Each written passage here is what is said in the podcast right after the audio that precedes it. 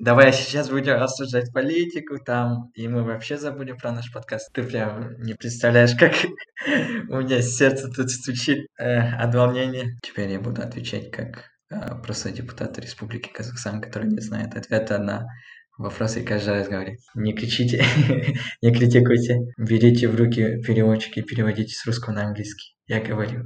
Это же подкаст, а не интервью. Записывайте, ребята, Мади вещает. Я как будто Килинка, который впервые заходит в домик.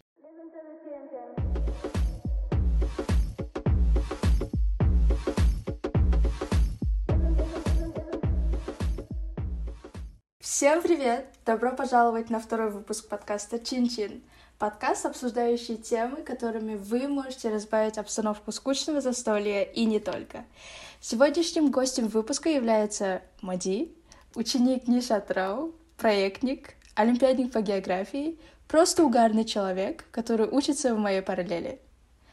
Он согласился на запись сегодняшнего выпуска, в котором мы обсудим его research-проект про Netflix, проект Найсид. Салям, Мади! Я немного рассказала о тебе, но хочу начать разговор с вопроса, кто такой Мади, с твоей перспективы. Ну, с точки зрения человека самого, индивид всегда старается видеть свои хорошие качества, всегда что-то положительное. Но вместе с этим всегда вижу что-то отрицательное про себя. А так я просто мальчик, пацан из Казахстана, точнее из Атырау, который стремится к звездам, но держит ноги на земле, как говорил Теодор Рузвельт. Как твое настроение и какие планы на лето 2021? Так настроение очень прекрасное, отличное, прям чувствуется какое-то вдохновение или даже второе дыхание. А на лето, ой, у меня прям наполеоновские планы, много целей, идей. Но я, конечно же, всех раскрывать не буду. Как ты думаешь, в целом, насколько тяжело быть информатиком? Мы как-то себя успокаиваем, говорим, вот, мы создаем сайты, игры, но когда доходит дело до документации, там, дело до Сочи, такой, до свидания. По-моему, для меня не сложно, но если у тебя будет хорошая практика, вместе с этим и теория, то, по-моему, это легче легкого. И, конечно же, это очень важные навыки, можно сказать, умения для сегодняшнего мира, потому что я думаю, каждый должен быть на «ты» с технологиями, быть информатиком не трудно. Есть, конечно же, какие-то проблемы, которые хочется устранить, там, решить, но все же, если человек старается, тем более информатик, то он всего добьется. Прикольно. По сути, это классно. Я считаю, прикольный ответ. Окей, хорошо. Теперь давай скажем так, пусть это будет обряд просвещения э, гостей моего подкаста. Для каждого гостя я создаю отдельный блиц из 7-8 вопросов. Длинные волосы или короткие? О, ну, самое главное, это не то, что какие у тебя волосы, а самое главное, что у тебя в голове. Но если без этих приколов, то короткие волосы выглядят круче. Окей. Я помню, что как-то у нас был хореограф, которого звали, которую звали Алмаз Апаровна, и она сказала, чем длиннее твои волосы, тем меньше твои мозги. И тогда, знаешь, для восьмиклассницы в виде меня это было, типа, настолько новым открытием. Я думала, что это правда так. Но ладно, забудем про ее слова. Да, короткие волосы прикольно выглядят. Ну ладно, это уже совсем другая история. Следующий вопрос. Демократы или республиканцы? Однозначно демократы. Точно демократы. Вообще, с точки зрения политики, я иногда консервативен и считаю, что некоторые традиции мы должны сохранить, там без идентичности одной нации не будет другой. Ну, в чем смысл видеть 230 стран под названием США, да? Mm-hmm. И лучше видеть там Турцию, Иран, Россию, Бразилию и Казахстан, у которых свои, э, своя история, своя, свои традиции, культура. Но Проблема республиканцев в том, что они чересчур радикальны. Если они даже религиозны, то они используют именно какой-то радикальный консерватизм, мне кажется. Если демократы говорят, мы хотим, чтобы у США была главная миссия э, на политической арене, Они там выстраивают какую-то стратегию, поддерживают своих исполнителей, режиссеров, актеров, чтобы они пропагандировали, показывали именно американскую культуру, а у республиканцев какой-то топорный метод, и у них идеология чересчур странная. Угу, прикольно. Окей, теперь следующий вопрос, который в принципе исходит из прежнего. Байден или Трамп? И почему? Ну, если честно, конечно же, Ельбасы и Токаев, но если с точки зрения США, то... Не, мне сама история Дональда Трампа нравится. Типа, бизнесмен, поднялся благодаря отелям, начал развивать бизнес дедушки, потом отца, и, по сути, сделал фамилию Трамп как синоним успеха именно в отельном бизнесе. Но как политик, по-моему, Байден больше заслужил, потому что он был и рядом с Барак Обамой, и он сам такой человек, который пережил многое, можно сказать. Согласна. Но то, что он... Да, у него очень тяжелая судьба. Он потерял двух сыновей, вроде бы, да? Да. Первую жену, да, и первую жену. Но он, кажется, поздно пришел к власти, и это будет прям жесткой проблемой. Все его критики, там, э, другие политики будут это использовать, например. Если у США будет какая-то проблема, они скажут, ну, конечно, выбрали дедушку, вот маразм начался. Mm-hmm. Хотя он сам, наверное, очень хороший политик, потому что такого добиться и потом стать президентом, это похвально. Когда я, кстати, задавала этот вопрос, я вспомнила слова Путина, которые он адресовал Байдену. Ты смотрела это? Там говорит, типа, мистер президент, я вам желаю здоровья. И просто на этом как бы дальше он говорит о другом, но вот это вот «я вам желаю здоровья» прозвучало так, знаешь, как будто бы что-то грядет, но мы оставим это на потом. Другая история. Путин говорит «желаю тебе здоровья, выжить хотя бы свои э, первые годы президентства. У меня уже шесть сроков, а, а ты даже до первого можешь не дожить.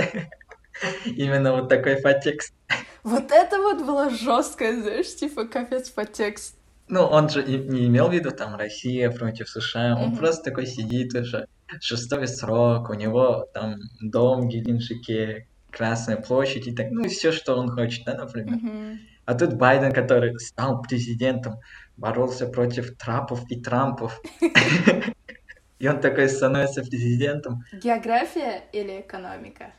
Я, наверное, отвечу экономика, потому что в географии есть темы, которые я прям ненавижу и не переношу. Например?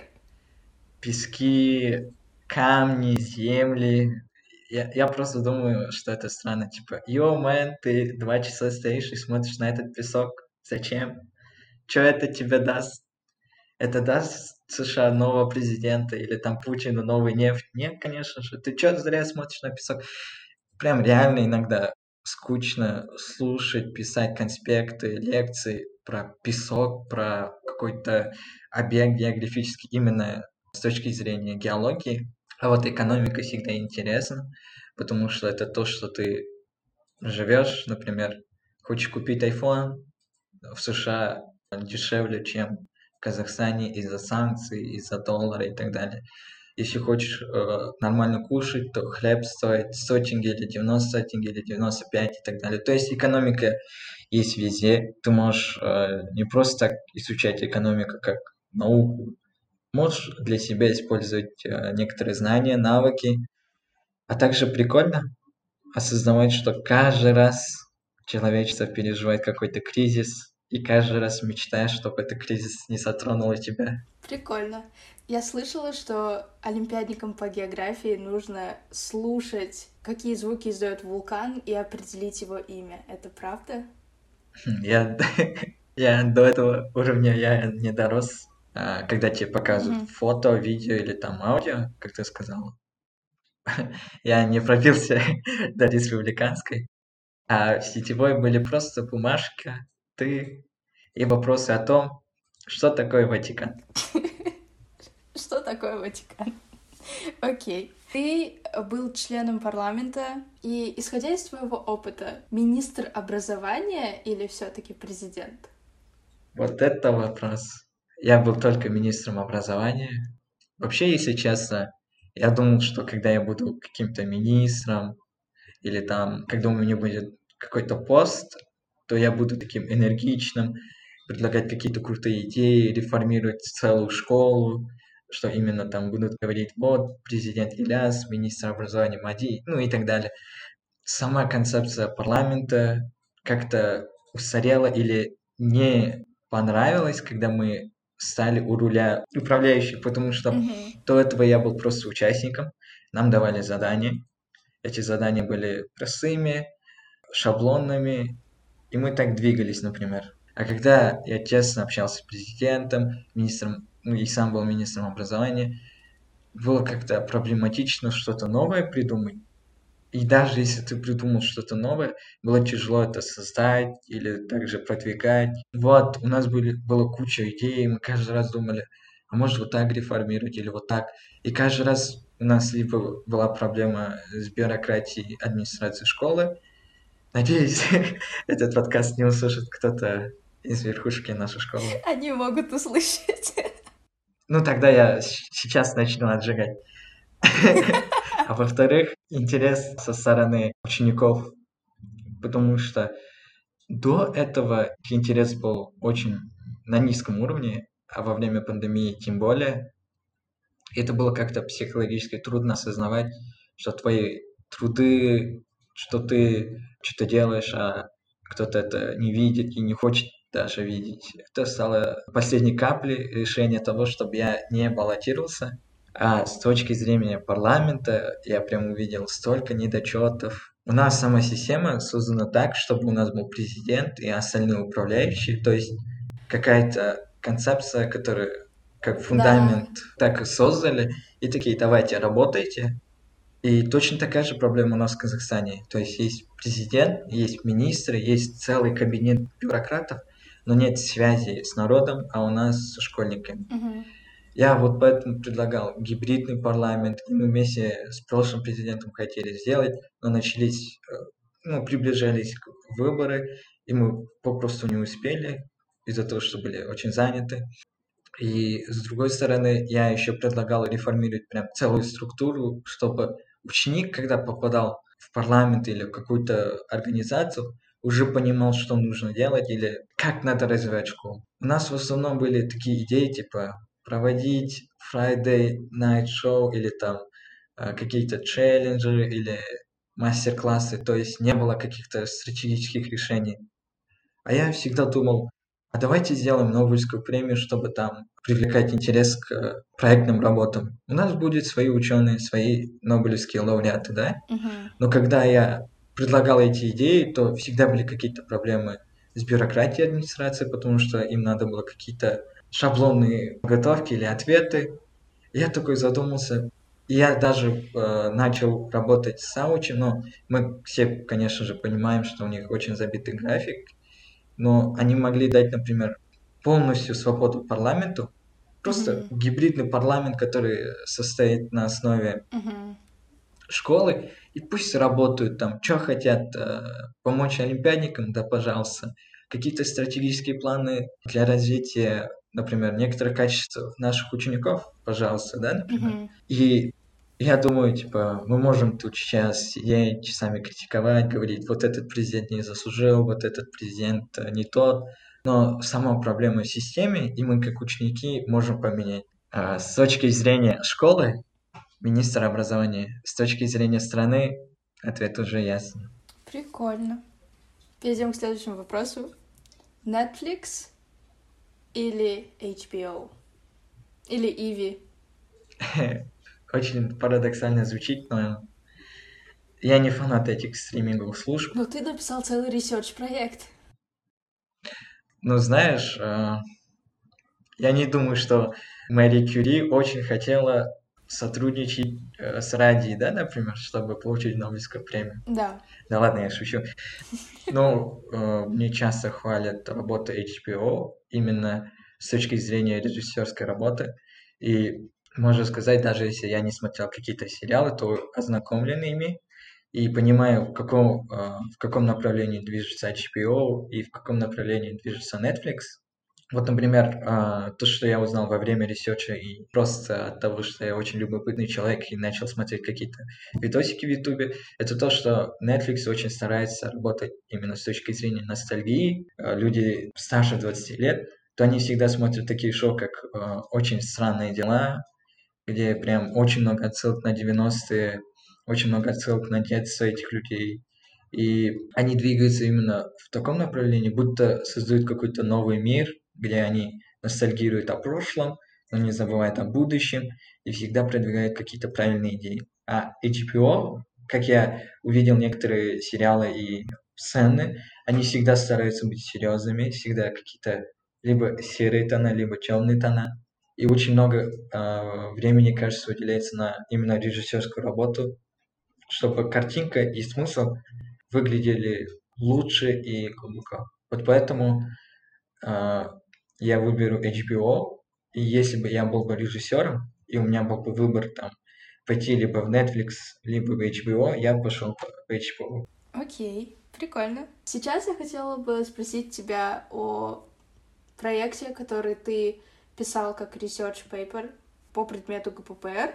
Для тех, кто не знает, ГППР — это глобальные перспективы проектной работы, предмет, который проходит один год в 11 классе, и каждый нишевец должен брать определенную тему, она должна быть обязательно глобальной, а, касаться 17 целей ООН и раскрывать какую-то проблему. Моя тема была про кибербуллинг, и тема Мади была про Netflix и его влияние на общество. Расскажи немного о своем проекте, предысторию, как ты вообще пришел к такой теме и чем тебя заинтересовала данная тема.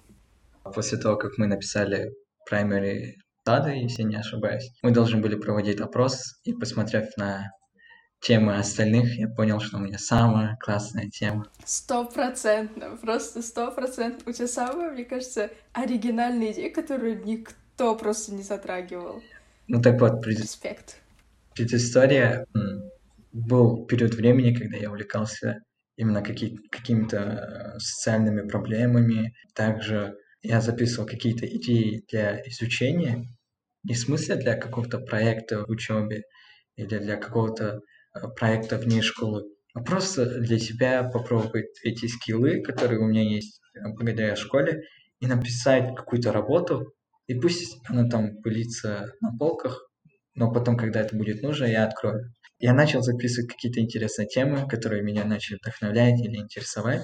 И, э, и эта идея пришла ко мне, когда я слушал другой подкаст. Если не ошибаюсь, это были бывшие участницы Джо Кассас, э, которые сейчас открыли... О, Аселина и Мульдер, да? У них классный да, подкаст. Да, Мискуси был... Я, конечно же, последние подкасты не смотрю, потому что там чисто для определенной группы. Но в начале, когда они обсуждали какие-то идеи либо с Арманом Нисупом, либо с кем-то другим, то либо Моля, либо Аселина сказала такую фразу, мои младшие братья и сестры смотрят Netflix, и там стоит э, провести изучение и узнать, э, как, они, как это все влияет на их мышление.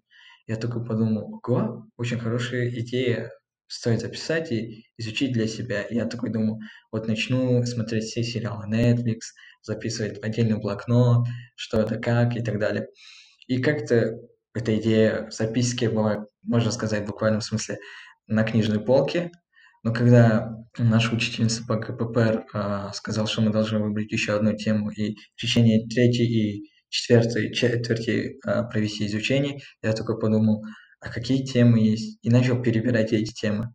Тогда я подумал, ого, можно же взять Netflix и связать это с проблемами, а, которые у нас есть на глобальном уровне. Это гендерное неравенство, расовая сегрегация и так далее. Ведь все эти платформы, не только Netflix, они не просто платформы для развлечений, это целая идеология, это, можно сказать, целый бренд, который создает какое-то новое мышление, и мне это стало интересно. Но хочется сразу сказать, что с самого начала я был нейтрален.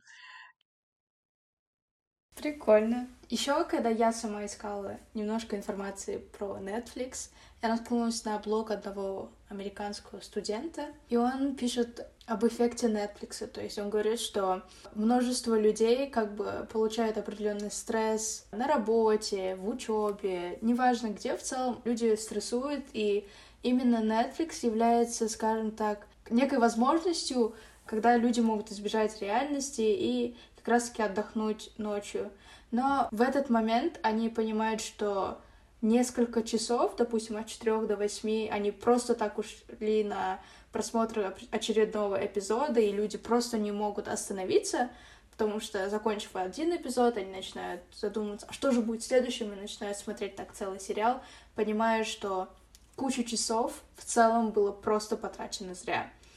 Как раз-таки это и называется эффектом Netflix, как ты вообще в целом относишься к такому эффекту и сталкивался ли ты сам с таким феноменом? Очень хороший, деликатный вопрос.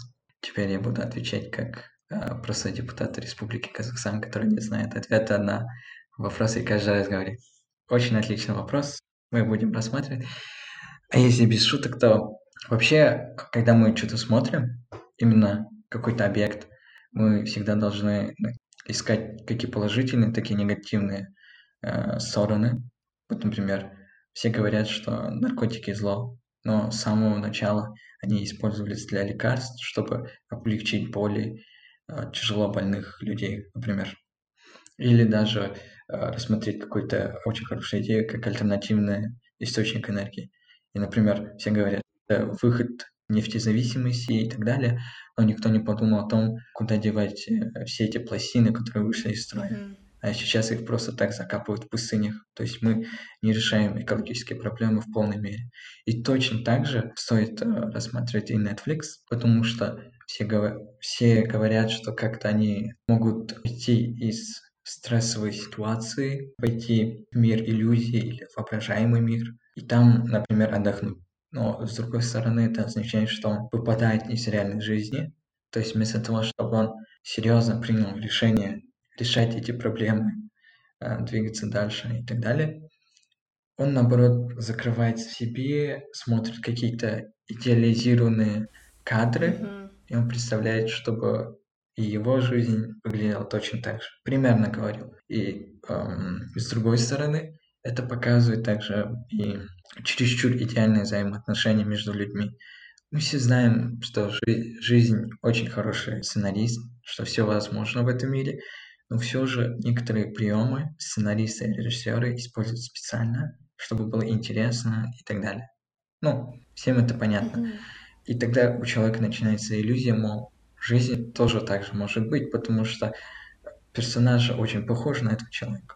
Он точно так же одет, он точно так же говорит, да у него точно такие же проблемы, но в миры, где они живут, это совсем разное. Он, например, простой студент или простой работник, а это просто актер, который сыграл очередную роль, может получить Оскар, а может не получит, но этот мир специально создан. Нельзя говорить, как некоторые консервативные люди, мол, Netflix очень плохо влияет на людей, там, это не то, что смотреть, но стоит признать, что это современная культура. То есть сейчас ты не можешь просто так написать книгу, просто так написать песню и так отправить все диалоги, влиять на людей. У тебя должен быть очень хороший маркетинговый ход, или очень хороший кадр, угу. очень хороший фильм, клип и так Классно. далее, чтобы именно этот да. контент разлетелся по всему миру. И когда молодые и не совсем молодые режиссеры а, забывают про а, динозавров, как Квентин Тарантино, и пытается снимать что-то новое, что-то новые взгляды, и через эту призму продвигает некоторые очень важные идеи, то я считаю, что это очень хорошо. И не стоит всегда думать о том, что это какой-то положительный и там негативный эффект. Это также влияет и на другие сферы. Вот, например, это очень хорошая бизнес-модель для начинающих бизнесменов. Простая компания, простая компания, которая продавала до этого DVD-диски, стала одной из самых популярных и брендовых компаний всего мира. Да. Ты упомянул, кстати, про режиссеров, как продвигается Netflix, и Когда я читала некоторые ресурсы, там говорилось о том, что э, Netflix, он, безусловно, является медиасферой, которая имеет определенные, скажем так, влияние все равно, да. И как ты думаешь, как же Netflix влияет на общество и на культурные восприятия одной нации? Ну, так как мы живем в Казахстане, придется говорить через призму Казахстана. Угу. Кто бы, что бы ни говорили у нас в стране, молодежь у нас является частично консервативной. Да. Ну, это стоит признать. Даже если сейчас у нас худи от Balenciaga, в руках iPhone и там на ногах Adidas, все равно прошивка или воспитание, оно казахское. И Да. и в этом нет ничего плохого. Наоборот, у нас очень много хороших качеств. Там уважение к старшему. Но на самом деле продукты Netflix, когда я проводил research, я понял, что им, эти, режиссерам дается полная свобода, то есть карт-бланш на то, как ты хочешь творить. И мы знаем, что в основном вся движуха находится в Америке, и они там пропитываются проблемами расизма, проблемами гендерного неравенства именно с точки зрения своей параллели. То есть казах не поймет проблему американца, потому что он 300 лет назад не воевал за независимость. Мы только-только получили э, свою независимость. У нас было очень много Мгм. тяжелых моментов в истории, как репрессии, война и так далее, голодомор. И у них тоже были свои проблемы, то есть мы не можем говорить, что они там спокойно стали страной. У них были гражданские войны и так далее. И то есть Представь два мира, просто совсем разных, которые разделяют Европа и океан вдобавок. И там в Америке создают какой-то продукт, это благодаря глобализации достигает Казахстана, и у нас молодежь это принимает, но у нас нет такого фильтра, чтобы отсеивать, типа, они снимают афроамериканца, хотя в оригинале, вот, например, они же экранизировали какую-то книгу, и там персонаж был другой национальности, так скажем, да, а там в фильме использовали актера афроамериканца. И он понимает, да, они все там с ума сошли, то, что у них там эти проблемы не решить и так далее. Но он же не посмотрел с точки зрения американца, как они чувствуют все эти моменты. То есть наши дедушки, прадедушки были колонии России, это то надо говорить. Мы были частью СССР, это тоже надо говорить. Но мы никогда не понимали, как это владеть рабом и как это убивать за то, что у него другой цвет кожи, да? Мгм. У нас лишь стоял вопрос о выживании. Либо будешь жить вместе с а, узбеками, уйгурами, дунганами и так далее, либо ты умрешь, например. А у американцев была совсем другая история. И то есть это влияние оказывает как будто пропаганду для остальных и почву для размышлений только для маленькой группы и разрешителем для другой очень большой группы. И то есть в- влияние можно разделить вот так на три стороны. Оценивать это все можно через... И я недавно еще раз посмотрела твой опрос, потому что я его тоже проходила. И ты там написал, что такие продукты, как фильмы, сериалы, документальные фильмы, могут поднимать важнейшие проблемы нашего социума, о которых ты только что сказал. Весь мир стремится уменьшить уровень неравенства между гендерами, расами, нациями и так далее. И это был некий бэкграунд для твоего вопроса. Что ты ожидал от своего опроса? Были ли у тебя какие-то мысли о том, как могут твои друзья, люди с параллели ответить на достаточно глубокие вопросы? Я, конечно же, ожидал, что наша молодежь будет говорить, мол, вся эта проблема актуальна, то есть мы всегда должны поддерживать меньшинство и так далее. И также ожидал некоторую часть людей, которые скажут, что это проблема буржуазов, там, каких-то демократов, у нас своих проблем хватает, ну и так далее. Но я был приятно удивлен, когда получил результаты. Очень много тех, кто ответил именно с двух точек зрения и не придерживался никакой позиции. Мол, это очень хороший контент. Я в нем увидел смысл, историю, и это мне понравилось и так далее. То есть, как бы мы жили в этом сумасшедшем мире, так скажем, у нашей молодежи все же появляется такое чувство, как анализ. То есть он не просто так видит какую-то проблему и говорит, вот проблема, мы должны решить. Он анализирует эту проблему. Есть ли у нас, есть ли у них... У нас, например, очень остро стоит проблема не афроамериканцев, ну, потому что с географической точки зрения э, мы так не делимся, а проблема женщин, именно слабого пола. Мгм. И мы, например, можем в некоторых моментах увидеть такой диссонанс, что у них там Да. Но для простого казахстанца, который проходил мой опрос, это был такой шучок, типа, мол, ого, даже такая простая безделушка, как Netflix, заставляет задуматься. То есть, а другие серьезные темы то совсем э, крышу сносят. И то есть и люди, которые строго говорили, что Netflix преувеличивает, и это стоит признать. В некоторых моментах можно было бы и без этих клише современного сериала или фильма. Но но мы говорим, в Европе свои проблемы с ЛГБТ, свои проблемы с этносами. Ну, у Казахстана же точно такие же проблемы. И самая острая проблема– это проблема слабого пола. И это не только проблема всех девушек и женщин, но и проблема мужчин, потому что наши братья э, обижают Да. наших сестер, если э, говорить очень простым языком. И то есть, э, когда европейские коллеги, демократы заявляют о том, что в Казахстане живут дикари, что у них все еще э, закрепленные традиции, они должны вспомнить, что мы потомки саков, у которых была правительница Тамирис и правительница Зарина. Да.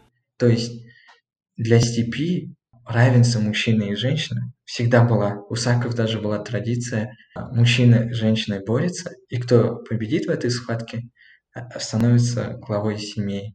И даже была теория о том, что амазонки именно саки, которые приближались с востока и терроризировали. И то есть мы не можем говорить, что вот у нас женщины всегда были на уровень ниже. Наоборот, они были у нас наравне, и, можно сказать, немножко выше мужчин. Когда мы говорим «бір сатыға төмен», это не говорится о том, что у нее там прав меньше или Мгм. там работы больше. Это говорит о том, что мужчина, неважно кто, брат, отец, просто одноклассник, друг, муж, парень, всегда должен защищать и оберегать женщину Согласна. несмотря на какие-то физические, ментальные кондиции. И это имелось в виду через эту призму. Тогда были времена суровые, и мы должны это признать. Мы должны это говорить о том, что эти проблемы есть и у нас, например. И мы должны это говорить. И может написать заявление в Netflix, наймите наших режиссеров, наймите наших актеров и покажите и наши проблемы тоже. И тогда европейцы увидят казахстанцев с другой стороны, а мы проблемы ЛГБТ-сообществ, афроамериканцев и феминистов с другой стороны. То есть будет какое-то сотрудничество и консолидация. Вау, классная идея. Теперь у меня такой вопрос. Исходя из того, что ты анализировал Netflix и в целом, может быть, просматривал некоторые сериалы, какие сериалы тебе зашли больше всего?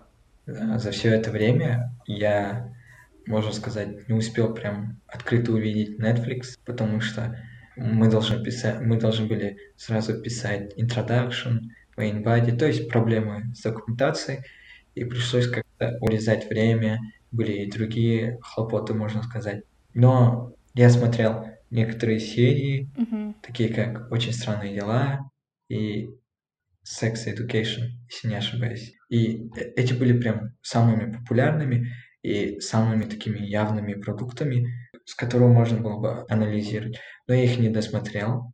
Вот что мне понравилось у режиссеров Netflix, они с самого начала готовят зрителя к основному тону всего сезона или всей серии.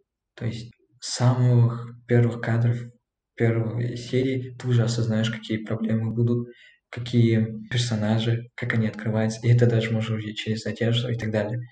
Также я начал смотреть анализы, именно анализы разных телесериалов и вообще обс- общей концепции Netflix. И я бы посоветовал всем э, посмотреть те сериалы, которые вы можете, чтобы прям анализировать, понять. И также может что-то изучить дополнительно, потому что мы все будем ослеплены глянцем очень хорошего кадра, и может не увидим какой-то смысл, который хотел положить автор. Вау. Если говорить о сериалах, которые мне понравились и которые как раз-таки поднимали социальные проблемы, из свежевышедшего сериала я бы отметила Бриджертонов. То есть за всей, скажем так, такой соуп драма находится большая проблема женщин именно эпохи регенства, когда все, что они хотели, это было просто выйти замуж. И там есть одна э, героиня, которая мне очень нравится, ее зовут Элуиз. И она как бы является, мне кажется, спикером нынешнего поколения, которое не стремится выйти замуж так рано и сразу завести детей, а вот поступить в университет, получить то же образование, что и получают мужчины. И просмотрев такие сериалы, задумываешься, как же все-таки права женщин эволюционировали спустя время. И вот такой вот маленький как бы отрезок времени в качестве шести серий может описать достаточно глубокую проблему через призму истории одной казалось непримечательной семьи, о которой наверняка немногие знали. Кстати, ты говорил о том, что в самом основном сюжете персонаж прописывается другой расы, но э, персонаж, который играет уже в интерпретации фильма, является афроамериканцем.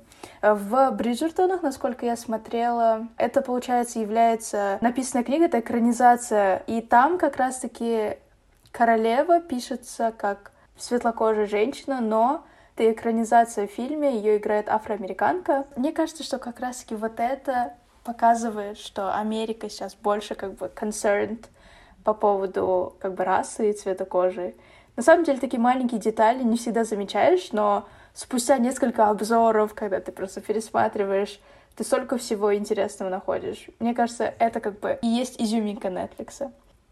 Да, это можно считать и изюминкой Netflix, но с другой стороны проблемы, потому что они меняют основных а, европейских персонажей на афроамериканцев, и как будто этим поддерживают афроамериканцев. Но, по-моему, это неправильно и не выход а, из этой ситуации. Да.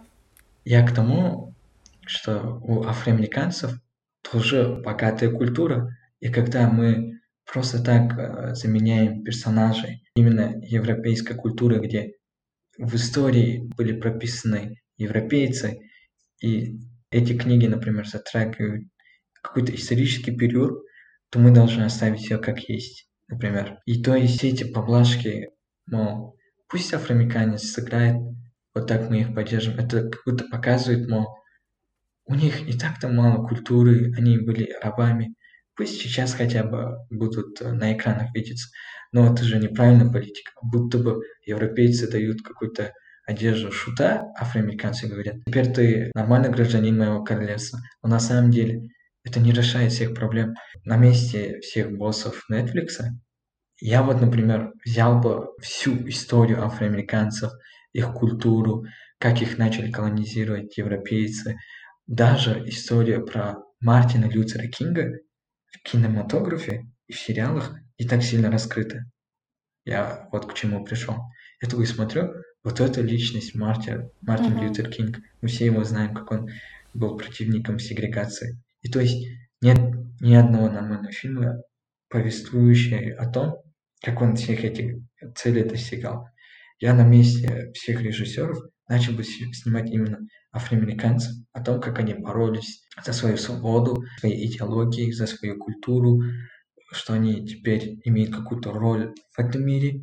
И, например, конечно же, есть много сериалов и фильмов о том, как рабы э, получали свободу, но больше всего меня интересует про то, как великие люди, афроамериканцы, достигали своих целей. Например, Луи Армстронг, великий джазовый исполнитель. Даже очень хороший документальный фильм про Snoop Dogg или других рэперов, они же тоже войдут в историю. Я бы снял бы кучу таких сериалов, фильмов про их культуру, про то, как они э, живут, про их историю и распространял бы так. И тогда у нас было бы осознание, типа, вот посмотри, это же Мартин Лютер Кинг, он боролся за права своего народа, точно так же, как наш Кенесар Хан был хорошим революционером. Понимаете? И то есть когда мы заменяем европейца на афроамериканца, это не решает всех проблем. Это как будто Титаника поранил айсберг, и мы бежим за тычкой закрывать там эту щель. А на самом деле мы должны построить новый Титаник, где будут все культуры мира, там, где казахи будут разговаривать на казахском, африканцы на своем диалекте, и мы будем друг друга понимать без английского, например. Примерно вот такой мир. Я хочу, чтобы Netflix продвигал. И мы можем сделать так альтернативу. Мгм. Мы же дети будущего. Мгм. Когда я готовилась к этому выпуску, я нашла один сайт, который называется Best on Netflix, и там они как бы сделали такой небольшой лист, где перечисляли различные социальные фильмы, которые поднимали очень глобальные проблемы, и одно, которое я выделила, это было um, Cyberbully, про кибербуллинг, и называется Skin, который вышел в 2008 году, и он получил 4 из 5 звезд. И он как раз-таки говорится про темнокожих людей, которые мне оказывают определенную проблему в обществе. Также в этом фильме как раз-таки рассказывается о том, что есть борьба между государством, которое классифицирует главную героиню как белую, и она как бы не понимает, почему ее родители не хотят как бы воспринимать себя как темнокожих людей. Я рекомендую посмотреть этот сериал, потому что он как раз-таки основывается на реальной истории, которая имела место в определенном периоде времени. Мне кажется, такие социальные фильмы в основном как бы недооценены, то есть они идут underrated. Не все люди знают о таких фильмах, потому что сейчас как бы в топ-листах это, допустим, Fate, Wings, Saga, то есть интерпретация мультсериала Wings, допустим, Ривердейл и Элита. Они тоже, в свою очередь, поднимают определенные социальные проблемы, но мне кажется, в основном они как бы пишут такой плод, который мог бы заинтересовать именно тинейджера, то есть это выпивка, тусовки, жизнь со школы, проблемы с родителями и так далее. И мне кажется, данный подкаст, данный выпуск даст возможность знать, что такие сериалы есть, и они понимают глобальные проблемы. Как ты думаешь, почему в Казахстане все еще нет подобных стриминговых компаний, как Netflix, которые могли бы поднимать такие вопросы? У России есть свой кинопоиск, у американцев есть свой Netflix, HBO, а у казахов нет такой платформы. Нет платформы, в котором Казахфильм, Нурлан Куямбаев, Кука и другие режиссеры, даже любительские фильмы, которые были сняты на камеру, могли закладывать видео. И у нас есть целый интернет, туда вливают американцы, русские, корейцы, китайцы. Казахское что-то тяжело найти, потому что у нас очень мало творцов, у нас только 18 миллионов. Я такой подумал, я не могу посмотреть фильмы казахфильм, я могу посмотреть фильмы Нурлан Куямбаев только спустя 5 месяцев когда выйдет на YouTube. И только и они ничем не зарабатывают. И тогда я предложил учителю информатики Али Шарагаю несколько идей про IT-стартапы, mm-hmm. И одна из них была альтернатива Netflix для Казахстана. Там будет демократическая цена. То есть нам не нужно 5000 тенге, мы не огромная компания. Мы рады, готовы помочь и Казахфильму, и а, Нурлану Куямбаеву, потому что он выпускает на кинотеатры, потом на YouTube, а на Ютубе его бесплатно смотрят, и, он, можно сказать, деньги уходят просто так. Но мы также понимаем, что казахи все еще не готовы платить за стриминговые службы. Как бы мы ни старались. Да. да. И то есть мы должны туда кивать именно нормальную цену. А ты как думаешь? По моему мнению, в Казахстане пока нету подобных стриминговых компаний, потому что, как ты уже сказал, то, что люди реально еще не готовы платить за такие платформы, и мне кажется, в этом играет еще огромная роль достаточно высокая, скажем так, конкурентность, потому что даже если что-то новое выходит в Казахстане, у людей предпочтение больше идет к тому, что есть на Западе. Допустим, вот недавно, в феврале, я не, примерно к этому времени, вышел проект Underground, который как бы является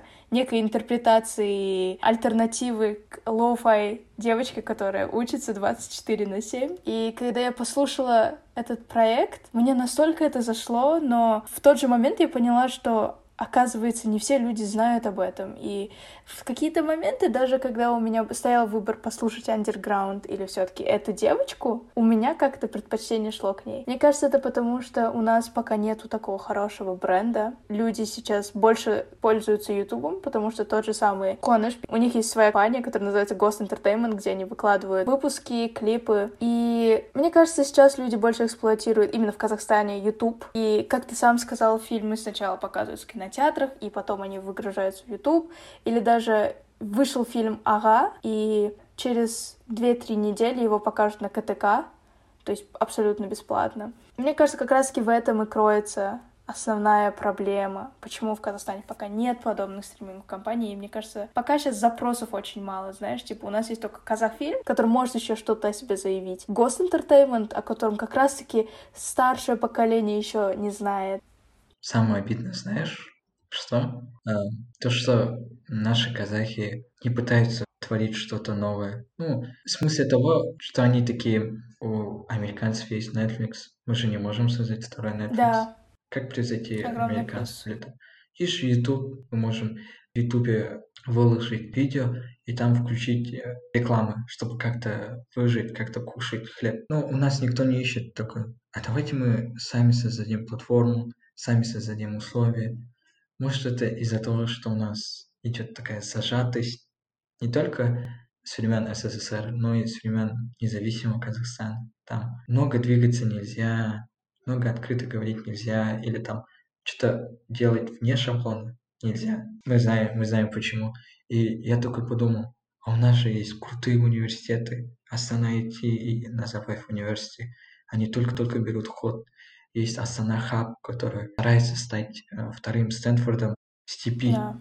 И когда такие люди, как мы, то есть ты и я, там другие ученики НИШ, даже простые ученики будут приходить безумными идеями, и тогда Astana Hub, Astana IT будут помогать разрабатывать. А такие продюсеры, как Big Sultan, ты же знаешь, да, Big Султана из Шоу Да. Он же первым начал создавать комиксы в Казахстане, именно с точки зрения коммерции. И он сразу же сказал, Вау. да, этот Батыр, или... и он говорил своей команде, мы не можем поставить ценник 10 тысяч тенге, мы не можем поставить ценник 5 тысяч тенге, мы можем максимум 2 тысячи тенге. Мы знаем, что творится у нас в стране, и нормальный родитель не купит своему ребенку за 5 тысяч какую-то глянцевую бумажку. Вот поэтому демократические цены вместо 5 тысяч – 2 тысячи. Чтобы он прочитал, почувствовал атмосферу именно казахской культуры современной обертки. И точно так же мы можем придумать простую платформу, собраться все айтишники, все информатики, не шатаров. Видишь, как у нас вся циркулярно. Начинали с информатики же. И вместе разработать. Нам же денег не так много надо. Самое главное, чтобы эти деньги падали Да. на авторов. И так мы будем развиваться. Мы должны всегда двигаться, объединяться. Мне кажется, когда ты вот начал говорить про Астана Хаб, Астана IT, University, ко мне пришла одна идея, почему у нас нету стримингов в компании, потому что просто пока сейчас нету надобности.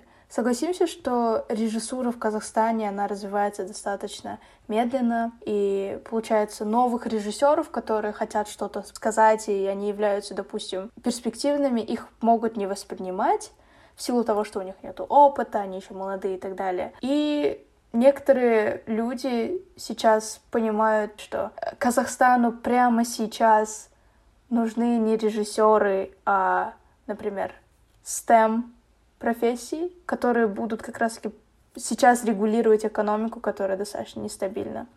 То есть, когда я вела один разговор с психологом насчет кибербуллинга, она сказала, люди не так-то уж заинтересованы в проблемах кибербуллинга, так как это делают в Европе, потому что в нашем Казахстане есть другие проблемы, как загрязнение воздуха или же огромные заводы, которые все еще стоят, нестабильная экономика. То есть люди в основном об этом думают и забывают о том, что есть, допустим, такие же проблемы, как стриминговые компании, entertainment тот же самый.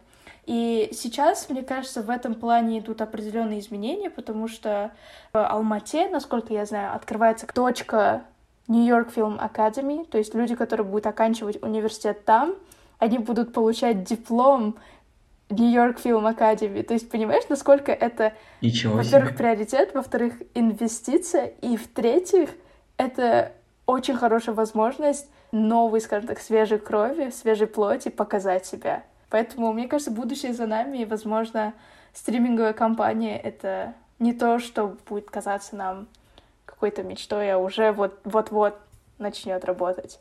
Да, у нас казахи как-то не так сильно думают именно с точки зрения стратегии. И это же аукнулось во время пандемии. То есть кинотеатры закрыты, и что показывает казахфильму, что Да. показывает Нурлан КМБ. Согласна. тут платформа, которая бы разрабатывалась с 30 лет, и то есть с десятых годов мы могли свое что-то разрабатывать, медленно развивать. YouTube же не сразу стал YouTube, например, который мы все знаем. Там были простые видосы, снятые на телефон. И мы всегда должны смотреть на все стороны мира, можно сказать. Мы не можем говорить, там, у нас нестабильная экономика. Тогда используй креативную экономику. У нас Имамбек просто, сидя дома, выигрывает Грэмми. У нас э, другие э, просто разрывают шаблоны в спорте, культуре. Это означает, что у нас есть талант. Надо Да. просто уметь работать. Когда BTS Южной Кореи делают Мгм. концерты, ВВП Южной Кореи поднимается на несколько тысяч Ого. долларов, например. И надо сделать точно так же. Вот там, например, Ирина Кайратовна где-то выступает, и в Казахстане ВВП растет опять. Мы не должны просто сидеть там. Нам нужны медики, нам нужны вот эти. Мы должны развивать разные сферы так, чтобы наши люди понимали, куда мы стремимся. Сейчас у Казахстана нет цели. Мы просто так хотим войти в топ-30 стран. И тут вопрос, почему? И они такие, ну не знаю, просто так прикольнее. А зачем мы ходим в эти страны? А зачем мы вообще развиваемся? А для того, чтобы оставить след, для того, чтобы существовал Менгеле Киель, про который мы любим говорить. И то есть, вроде бы это проблема каких-то медиа развлечений, там, каких-то а, блогеров, а, актеров, режиссеров, но на самом деле это же проблема целой нации. Мгм. Мы не можем просто так нормально развивать все сферы. Либо нефть и экономика, либо культура и так далее. А мы должны развивать все вместе, как это Прав. делала США, например. Мгм. Мой вопрос очень простой. Какой политик или политическая личность тебя вдохновляет и почему ты считаешь данную личность сильной? Это же, конечно же, во-первых, Уинстон Черчилль. Даже несмотря на то, что в последнее время я слышу какие-то а, какую-то критику в сторону самого великого британца в истории Великобритании, по мнению самих британцев, он прям очень такой, можно сказать, серьезный и вместе с этим неординарный человек, очень интересная личность, вдохновляет именно его высказывания, цитаты, про то, как он пришел к власти. То есть у, всех политиков есть такая лестница. Он вначале а, в своем городе какой-то чиновник, который а, справляется очень легко, потом его переводят в один из главных городов государства, потом уже министерство и так далее, и так далее, президента, да, например. А у Уинстона Черчилля дорога была совсем другая. Он сам родился в семье политиков, его отец был политиком, и он с помощью, конечно, связи Мгм. отца и связи матери попал в Матери. политику. Мгм. Да. Она же была американкой. Да-да-да. И очень тесно дружила с разными политиками. Ну да, это стоит признать, но также у него же были провалы, когда он, кажется, проливе в Турции, Дарданеллы и Буржаспорт, ну, примерно вот таких местах, когда Великобритания была целой империей, были какие-то проблемы, косяки. Он воевал еще в Первой мировой войне, он воевал как и журналист. То есть у него были и поражения, и спады, и в него никто не верил. Может, так удача совпала, мы же не знаем. Но сам личность, он никогда не сдавался. Там Англия с кем-то воюет, он первым прибегал туда, чтобы написать роман или там а, написать артикль, статью. То есть это человек, который очень сильно вдохновляет как человек. То есть он простой. Он не такой, который я там глава всей нации, я работал простым человеком, потом вырос до этого уровня, я отец-основатель. Он понимает свои недочеты, у него столько идей, из которых многие не работают. Он очень жестко собрал Великобританию, в тот момент, когда они раскисли, и некоторые так ходили, как Галифакс, давай заключим мир с тираном. Но когда, как говорил сам Уинстон Сэр Черчилль, э, мы не можем так говорить со львом, когда наша голова уже находится в его пассии. Да? Да. И все эти высказывания очень сильно вдохновили британцев. И, по-моему, именно он спас Великобританию и спас целый мир, потому что представь, если Гитлер бы захватил остров Великобритании, а Испания самая фашистская, то есть там Франко рулил, тоже диктатор. Вся Западная Европа диктаторская, там остался Сталин, который не может собрать все силы, и США без надобности не может участвовать в войне. Уинстон Черчилль, например, стал таким ключом, который включил там американцев, которые а давайте поможем нашим братьям британцам и СССР, которые не надо оставаться сзади Москвы. И вот такая вот личность. Также я наткнулся на Теодора Рузвельта и на его сына Франклина Рузвельта. Мне понравились именно цитаты Теодора Рузвельта, потому что у него такие высказывания прям иногда кажутся консервативными, иногда кажутся старомодными. Ну, конечно же, жил несколько десятилетий лет назад но его высказывание прям очень сильно мотивирует. Именно его цитата «Чужие глаза на звездах, ну, на небесах, а ноги на земле» прям жестко мотивирует. Его родственник Франклин Рузвельт – это прям невероятный политик. Я прям не могу поверить, что в США появился такой политик. Он вывез страну из депрессии, начал строить США заново, смог получить третий срок. И это такой президент, один из единственных, кто служил в США три срока подряд как президент и помог... Ого, это получается 12 лет? Да. Вау. И он помог Уинстону Черчиллю как самому своему близкому другу на политической арене. Он очень хорошо высказывался про Сталина. Он понимал, что не надо там, ты, Сталин, вот такой, ты, Гитлер, вот такой, а ты, Уинстон, вот такой.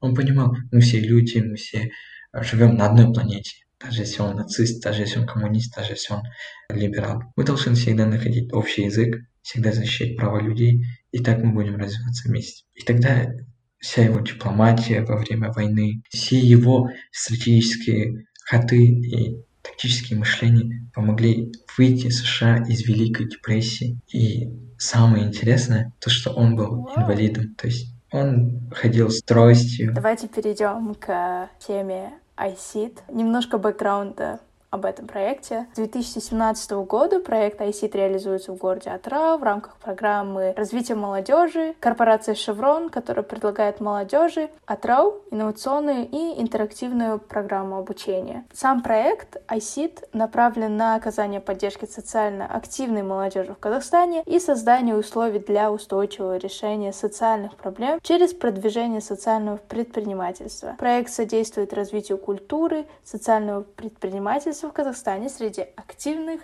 молодых людей. Я знаю, что ты принимал участие в этой программе, и как называется твой проект? Человеку, который со стороны смотрит на IC, и человеку, который участвует уже не только в одном съезде, но и в нескольких, это прям две разные галактики, можно сказать. Потому что многим кажется, будто ты приходишь в ICID, предлагаешь эм, свои идеи, крутые решения на проблемы, которые ты хочешь, и этим проектом ты работаешь весь год там и так далее, и у тебя только один проект. Но на самом деле iSeed был сделан по другому формату, и это очень крутой формат. Есть несколько команд, и есть несколько тем, такие как насилие в семье, продвижение контента mm-hmm. во время пандемии, там агрокультура, медицина. И в начале каждого IC проводится, конечно же, мастер-класс, тренинг, тренинги, которые помогают для защиты проекта, после чего происходит жребий, и твоей команде попадает какая-то совсем другая тема, по которой ты не готовился. Например, когда мы выиграли первое место, у нас выпала тема медицины. И мы такие, бог ты ж мой, мы же не смыслим в этой сфере. Нашими соперниками были медицинский колледж, у которого совсем другая тема. То есть разные команды, разные темы. И мы сидели, думали, как можно развивать медицину и так далее, и так далее. И самый последний наш проект называется Медкол Кумек. Это медицинская регистратура, колл-центр, который связывает какие государственные, частные учреждения медицинского направления То есть мы не ограничиваемся только а, одной сферой.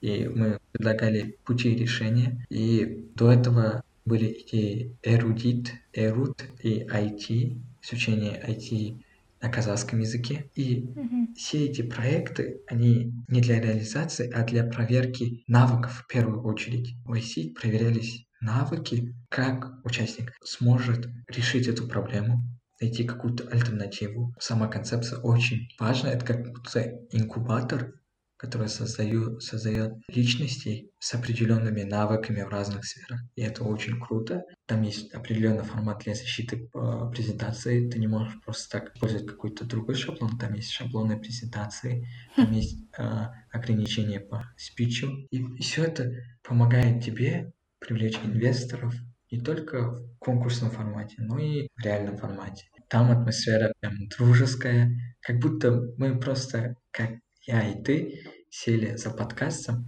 и просто обсуждаем безумные идеи, чтобы успеть в дедлайн. У нас всегда были проблемы либо с презентацией, либо с речью, либо какими-то другими делами. Мы не могли что-то новое придумать. Мгм. И вообще атмосфера очень классная. Не стоит заблуждаться, что там мы очень серьезные, что там очень серьезные соперники. Прикольно. Да, это прикольно. Прикольная Ты атмосфера. говорил не как первое лицо я, а говорил мы. С кем именно ты разрабатывал свой проект и кто помогал в его реализации? В основном с одноклассниками. Это и Карло Улан, генератор идей, который можешь просто так сидеть, шутить. И ты такой, а если серьезно, то это же очень классная идея. Это Мирам Ножан, тоже мой одноклассник. Он такой чувак, который вначале бывает, потом пропадает. Он такой человек, который, можно сказать, держит нас в балансе. Курманилиев Ярасол, он, можно сказать, наш куратор или такой критик, который всем управляет, например. Если ему что-то не нравится, он просто говорит, это отстой, мне не нравится. И мы тут каждый раз его переубеждаем. Да не, это нормально, успокойся. Даже бывали случаи, когда мы в чучельку в чучельку сдавали презентации из-за того, что мы там что-то меняли под конец. И, по-моему, это круто, потому что он, конечно же, шутит с нами, конечно же, прикалывается, но иногда включает такую серьезность и серьезной оценкой помогает выявлять наши ошибки. Потом Самирла Ильяс, очень трудоспособный участник нашей команды. Ильяс Самирла, он у нас, можно сказать, дизайнер, потому что он очень жестко создает э, презентации, у него прям жесткий талант. Он именно в digital формате может придумать все, что угодно, сделать все, что хочешь. Что он это делает таким спокойствием, ну, очень А похоже. какую роль исполнял ты? А свою роль в команде я не могу идентифицировать. Я всегда готов помочь с идеями, всегда готов э, сидеть, прорабатывать речи, помогать в презентации и так далее. То есть я могу дать прям шаблонную характеристику. У нас все не шаблонные люди. У нас нет такого, что там капитан, мы слушаемся капитана, генератор идеи, он просто кидает идею и уходит. Там мотиватор, который всегда мотивирует. Ну, у нас всегда роли меняются. Иногда просто кто-то как капитан решает, типа вот так, вот так, давай вот так сделаем. Иногда кто-то другой прям сидит, пашет, пока остальные отдыхают, например, да? Прикольно, когда ты сказал, что, типа, это не шаблонные люди, мне пришло в голову, типа, поэтому вы на iSeed. Да. Классно.